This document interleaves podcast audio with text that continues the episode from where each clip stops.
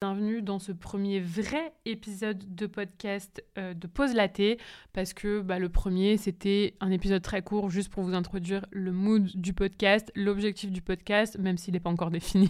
Aujourd'hui on se retrouve pour parler d'un vrai sujet, d'un sujet digne d'une dissertation au baccalauréat j'ai envie de dire.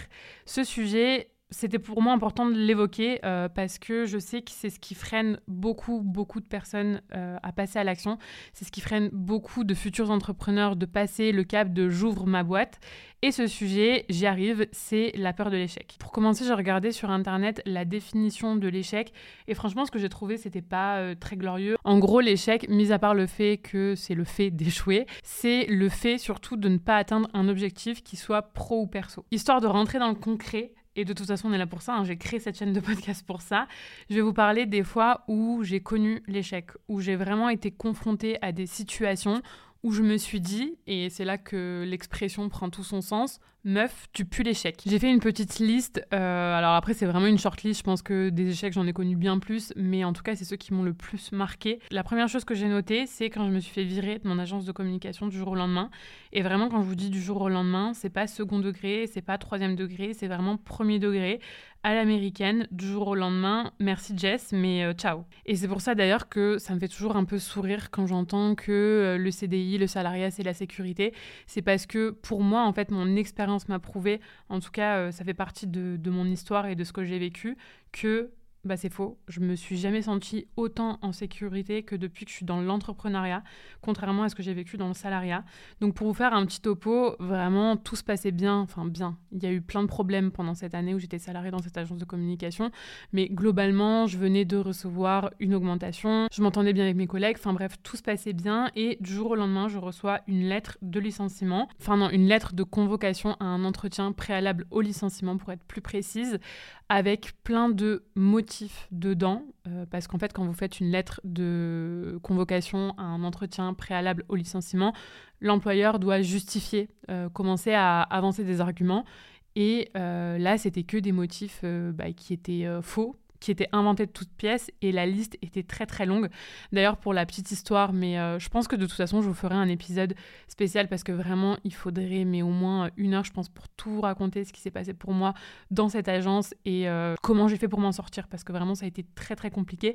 Mais en gros on était euh, plusieurs à être virés entre guillemets et du coup on a mené une action collective on s'est fait aider par une assistante juridique, je pense que c'est comme ça qu'on appelle ça, qui est venue avec nous aux entretiens préalables au licenciement. Et pendant le mien, elle m'a vraiment dit, mais là, ils ont clairement rien. Il n'y a rien qui tient la route, il n'y a rien qui est cohérent. Enfin bref, c'était vraiment du grand n'importe quoi. Mais quoi qu'il, je l'ai vécu comme un échec. Je pense que c'est peut-être le plus gros échec que j'ai connu. C'était que je m'étais investie pendant un an. Je pensais que euh, bah, ma carrière euh, voilà, faisait que commencer. C'est quand même une agence qui était prestigieuse et euh, j'étais plutôt bien payée. Enfin bref, vraiment, dans ma tête, c'était tracé. Je pensais vraiment pas que du jour au lendemain, j'allais me faire virer comme ça. C'est comme si je passais de la meuf qui a un CDI, qui a une vie toute tracée devant elle et pour qui tout va bien, à la meuf qui se fait jeter comme une grosse merde et qui se retrouve au chômage. Socialement aussi, c'est compliqué parce que euh, bah, il faut expliquer, parce qu'il y a toujours la peur du regard des autres, parce que euh, les gens, euh, tu sais, dans leur tête, même si tu leur expliques tous les problèmes qu'il y a eu, en fait, ils se disent juste, bah, en fait, t'es une incompétente. Donc, ça a été très compliqué pour moi à gérer cette période-là. Et ouais, j'ai été confronté euh, du jour au lendemain à euh, bah meuf, euh, tu repars de zéro, en fait, tu dois repartir de zéro pendant un petit moment. Et d'ailleurs, c'est pour ça que je me suis pas remise de suite à chercher un emploi ou à, ou à vouloir retrouver une activité en tout cas. c'est parce que j'avais besoin en fait de digérer tout ça et je voyais pas le bout du tunnel en fait. J'étais tellement focus sur cette agence, sur cette expérience professionnelle, que pour moi c'était impensable de, de, faire autre chose, en tout cas à ce moment-là. Le deuxième échec dans ma vie professionnelle que j'ai vécu vraiment comme un échec, c'est justement quand j'étais, euh, donc quand j'ai repris une activité de freelance en community management, j'étais dans la shortlist pour une grande marque de cosmétiques et moi les cosmétiques j'adore ça depuis le début en fait de mon activité, la mode, la beauté, le bien-être c'est vraiment euh, mes thématiques euh, phares et là où j'ai eu quasi tous mes clients. Bref, j'étais dans, dans, cette shortlist pour travailler pour une grosse marque de cosmétiques et genre vraiment c'était mon goal de, de travailler là-bas et j'ai pas été retenue. Donc là pareil, grosse remise en question en mode mais meuf t'es pas capable, t'es pas assez comme si, t'es trop comme cela. Ah mais peut-être qu'elle elle a plus d'expérience que toi, mais en fait elle elle fait des meilleurs postes que toi. Elle a eu des projets plus prestigieux. Enfin bref, vraiment hyper dans la comparaison pour, euh, pour cette histoire-là. Pareil, ça ça m'a mis un coup en fait dans mon estime, euh, dans l'estime que j'avais de moi. Et euh, la dernière chose aussi que, qui est assez récente finalement et que la plupart des gens peuvent voir comme un échec, c'est quand j'ai décidé justement d'arrêter ma chaîne YouTube parce que euh, bah, je me suis rendu compte que ça me plaisait pas, qu'il n'y avait pas non plus des résultats qui étaient énormes et euh, surtout c'est le truc principal que bah, c'était pas mon kiff en fait. Donc voilà, c'était un petit shot de tous les échecs que j'ai vécu dans ma carrière professionnelle, mais ça m'est aussi arrivé dans le perso. J'ai vécu des échecs dans le perso, je pense peut-être même encore plus que dans le professionnel. Notamment j'ai vécu une rupture il y a 4 ans, je pense, ouais. Euh, ça faisait 3 ans que j'étais avec mon ex et euh, pareil, je pensais que c'était l'homme de ma vie, je pensais que c'était le futur père de mes enfants. Vraiment, j'étais euh, en mode, enfin voilà, j'ai trouvé mon âme sœur, j'ai trouvé mon amour avec un grand A, j'ai trouvé mon partenaire, mon meilleur ami, mon amant, mon confident, tout ce que tu veux. Et euh, pareil, ça s'est arrêté du jour au lendemain. Je me suis pris une grosse claque dans la gueule. Vraiment, ça a été très très difficile de m'en remettre. Euh, ça a tout remis en question, encore une fois. Euh, ma confiance en moi, mon estime de moi, mon amour de moi. Je me suis dit, pareil que dans le pro, meuf, tu pues l'échec. Il y en a plein autour de toi qui en sont en couple depuis des années et des années, qui commencent à construire, à acheter une maison, à acheter un appartement, à avoir un chien, à se marier, à avoir des projets de bébé. Et toi, tu te retrouves célibataire, super. Ce qui est important pour moi de vous dire, c'est que c'est normal dans ces moments-là d'être mal c'est normal que ça fasse chier d'échouer. Franchement, ça fait chier d'avoir un objectif qui soit pro ou perso et en fait de se prendre euh, une rafale dans la gueule en mode euh, t'as pas réussi à le faire ou ça a pas marché ou euh, voilà, ça le fait pas. Faut pas culpabiliser en fait dans une période de down dans ces moments-là. On n'a pas à être Gandhi, on n'a pas à être. je sais qu'il y a bien pire dans le monde, hein, on le sait tous. Hein, forcément, si on part de là, on se plaint jamais pour rien. Mais surtout, ce que je voulais vous dire, et c'est là qu'il est le message d'espoir, il arrive parce que c'est pas un podcast de la déprime non plus, c'est qu'il y a toujours quelque chose de mieux qui vous attend par la suite. Je sais que ça fait chier d'entendre ça. Si vous êtes dans une période comme ça et que vous entendez mon podcast, vous, vous êtes en train de vous dire putain, euh, vas-y, j'ai pas envie d'entendre ça, ça me saoule, euh, mais je vous assure que c'est vrai. Vous allez vous rendre compte euh, au fur et à mesure du temps qu'en fait, l'échec, c'est que une période, c'est que temporaire. La notion d'échec, elle est jamais définitive. Je vais vous partager un peu ce qui s'est passé après pour moi sur tout ce que je vous ai listé avant. Donc quand je me suis fait virer mon agence, gros échec, blablabla. Qu'est-ce que ça m'a permis de faire après? Ça m'a permis d'entreprendre. Si je m'étais pas fait virer, sûrement qu'actuellement je serais jamais en train de vous enregistrer ce podcast parce que je serais toujours salarié, euh, j'aurais jamais changé d'agence, je serais toujours là-bas et finalement, j'aurais jamais été épanouie parce que j'ai jamais été aussi épanouie que depuis que je suis dans l'entrepreneuriat. Donc finalement, cet échec, il s'est transformé en opportunité de niveau professionnel, il n'y a plus rien qui te tient. Maintenant, Jess, qu'est-ce que tu as envie de faire? Est-ce que tu as envie de continuer dans le salariat? Est-ce que tu as envie de monter ta propre boîte, ce qui a toujours été ton objectif depuis que tu es toute petite d'être indépendante? Et c'est là où j'ai pris cette opportunité et où je me suis investie à fond dedans. Et c'est ce qui fait qu'aujourd'hui, après deux ans dans l'entrepreneuriat, je suis toujours là, coucou, et je vis pleinement mon activité. Donc finalement, c'est ce que je dis tout le temps, le fait de m'être fait virer du jour au lendemain de mon agence, ça a été la meilleure chose qui me soit arrivée dans ma vie. Deuxième chose, la marque de cosmétiques qui m'attège, entre guillemets, euh, de sa shortlist de CM freelance. Qu'est-ce que ça m'a permis de faire? Ça m'a permis de me dire finalement, ok, je prends du recul, est-ce que j'ai vraiment envie de continuer dans le community management alors que j'en ai déjà fait plein et que finalement, euh, c'était plus euh, ce côté prestige en fait qui me donnait envie dans ce contrat-là. C'était pas vraiment euh, mes tripes, c'était pas vraiment une envie profonde. Maintenant, ok, qu'est-ce que j'ai envie de faire? J'ai envie de me lancer dans le coaching et dans la formation. Et peut-être que si j'avais eu ce contrat-là, j'aurais jamais eu le temps de me consacrer à la formation, de me consacrer au coaching.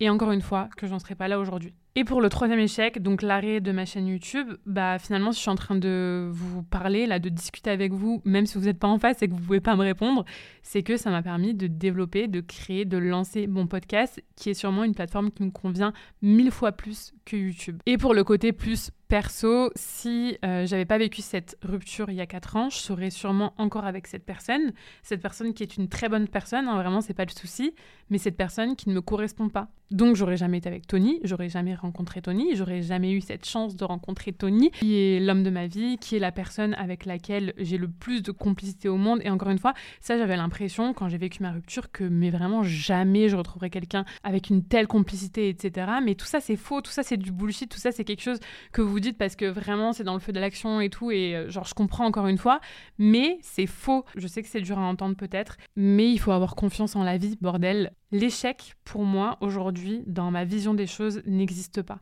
Pour moi le mot échec par définition c'est un non-sens parce qu'en fait ce que vous vivez comme des échecs ça va juste être des apprentissages. Finalement c'est comme si euh, si on prend une petite carte une petite map de votre vie c'est comme si vous preniez des chemins et qu'en fait, vous, à chaque fois qu'il y a un échec, entre guillemets, hein, parce que, encore une fois, pour moi, ça n'existe pas, vous barriez en fait ce chemin de, de, votre carte et du coup, ça vous ramène sur le bon chemin pour vous. C'est vraiment comme ça que je le vois aujourd'hui. Et si vous ne me croyez pas, parce que là, je peux paraître encore une fois d'une vieille conne qui euh, vous dit des trucs que vous n'avez pas envie d'entendre, juste prenez le temps, 5 minutes, de faire la liste des choses, des échecs que vous pensez avoir dans votre vie et à côté, vous faites une flèche et vous vous demandez ce que ça vous a permis de faire après. Comment est-ce que vous avez rebondi par rapport à cet échec-là? Et vous verrez que je pense pour 99% des cas, ça vous a amené quelque chose de mieux. Pour moi, les gens qui échouent pas, les seuls gens finalement qui échouent pas, entre guillemets, c'est les gens qui font rien, c'est-à-dire les gens qui sont vraiment dans leur zone de confort, qui prennent jamais de risques, qui sont pas là à saisir des opportunités. Parce que forcément, si tu entreprends des choses, bah, il y a un moment où ça va pas marcher. Et encore une fois, c'est pas avoir comme un échec, c'est vraiment avoir comme un apprentissage, comme ok, genre ça c'est fait, genre ça veut dire que c'était pas pour moi, on passe à autre chose. Alors je vous partage tout ça aujourd'hui, mais je sais que c'est compliqué en fait de shifter au niveau du mindset sur euh, bah, en fait il n'y a pas d'échec, il n'y a que des apprentissages aussi parce que en France on a cette culture euh, de la réussite de ouf. Vraiment euh, plus on voyage à l'étranger et plus on s'en rend compte que euh, l'échec c'est hyper hyper diabolisé en France. Déjà rien que le système de notation enfin voilà il faut toujours avoir des bonnes notes. Si tu as une mauvaise note dans, un, dans une matière bah, es considéré comme quelqu'un de nul comme quelqu'un qui a échoué. La honte etc alors que à l'étranger, c'est vraiment un autre système, mais vraiment complètement euh, différent. Pour vous donner un petit exemple, euh, j'avais entendu dans un podcast, alors je ne sais plus si c'est aux États-Unis ou si c'est au Canada, mais en gros, le système bancaire fait que tu as plus de chances que la banque te prête de l'argent si tu arrives avec un projet entrepreneurial, si tu as déjà monté une boîte avant qui a échoué qui a fait faillite, etc. Parce qu'ils considèrent que bah, c'est bon, tu as appris tes erreurs et du coup, dans ton deuxième projet, tu vas euh, forcément réussir parce que ta première expérience t'aura apporté les bonnes cartes. Bref, moi ce que je veux vous dire, c'est que pour moi ce qui est nul, c'est une vie sans échec. Parce que euh, si vous n'avez pas connu d'échec, c'est que vous êtes resté dans une position qui est trop statique. Pour moi, c'est juste pas possible. Quand vous prenez les, les, personnes les plus inspirantes au monde, ce sont des personnes qui ont connu mais des putains d'échecs.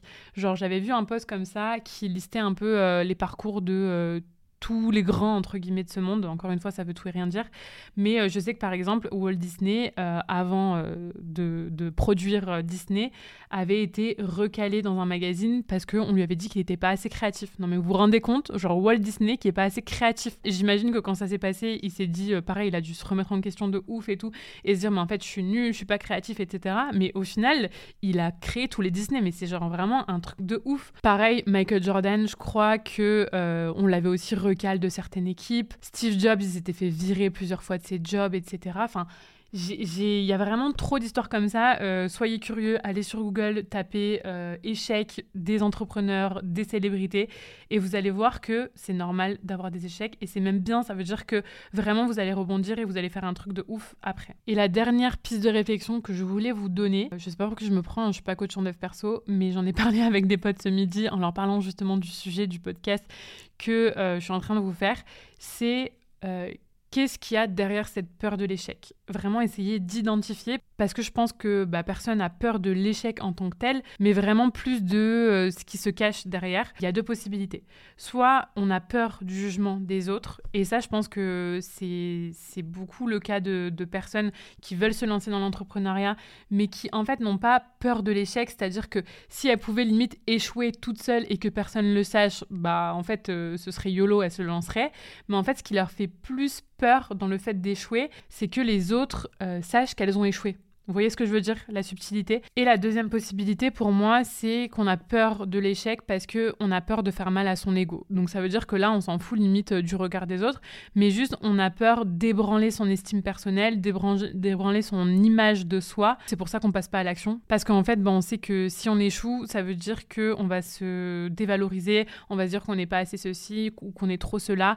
Bref, qu'on n'est pas au top. Et c'est pour ça perso que moi l'ego, j'essaie un maximum de le mettre de côté je pense qu'on a tous de l'ego, c'est bien normal. Mais faut pas que cet ego nous empêche de mener des projets qu'on a envie de, mener, de rêver, d'être ambitieux, d'oser, d'être audacieux. Je pense que je vais m'arrêter là. En fait, je voulais vraiment vous en faire tout un sujet de podcast parce que mon rapport à l'échec, encore une fois, il a grave évolué. Je pense que bah, j'ai que 30 ans. Hein. Je, je sais que je suis vieille pour beaucoup d'entre vous, mais je suis aussi très jeune pour l'autre partie du monde.